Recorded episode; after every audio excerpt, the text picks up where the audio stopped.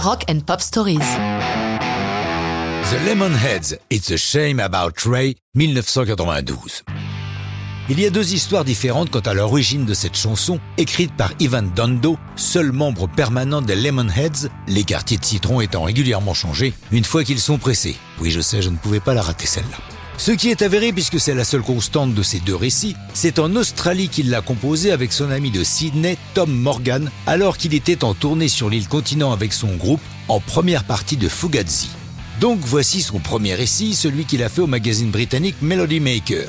L'idée vient d'un gars de Melbourne qui appelait tout le monde Ray. Je me suis dit que si tout le monde pouvait s'appeler Ray, ma chanson pouvait donc concerner tout le monde. C'est un truc mal défini, même pour moi c'est comme un puzzle. Je ne suis pas sûr que la personne dans la chanson est Ray lui-même, ou quelqu'un qui parle de lui. Ce n'est pas clair. Nous ne pouvons qu'être d'accord avec lui, ce n'est pas clair. Dans une autre interview, il raconte Nous étions en Australie et on avait plusieurs shows de suite dans la même ville. Dans le journal local, je suis tombé sur un article intitulé It's a shame about Ray. Et avec Tom, nous avons aimé cette phrase. À partir de là, j'ai trouvé la musique tout de suite. Ça m'a pris entre une demi-heure et une heure et on a fini la chanson en très peu de temps. Nous sommes descendus chez un pote qui avait un magasin de disques pour lui faire écouter et tout le monde était très excité par cette chanson. C'est la première fois avec Tom que nous écrivions ensemble.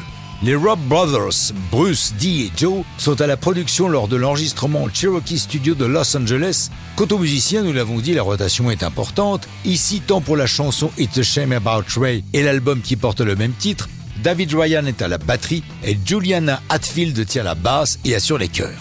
Pour la sortie du single en octobre 92, une vidéo est filmée par JC Peretz et comme Even Dando a des amis célèbres, Johnny Depp, qui n'est jamais très loin lorsqu'il y a du rock'n'roll, tient le rôle principal du film.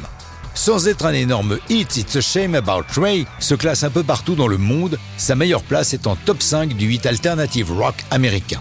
Quant à l'album, il va connaître une belle carrière lorsqu'il est réédité quelques mois après sa première sortie, avec l'ajout dans la tracklist de leur version de Mrs. Robinson de Simon Garfunkel qu'ils ont enregistré à l'occasion du 25e anniversaire de la sortie du film Le Lauréat qui avait popularisé la chanson. Mais ça, c'est une autre histoire de rock'n'roll.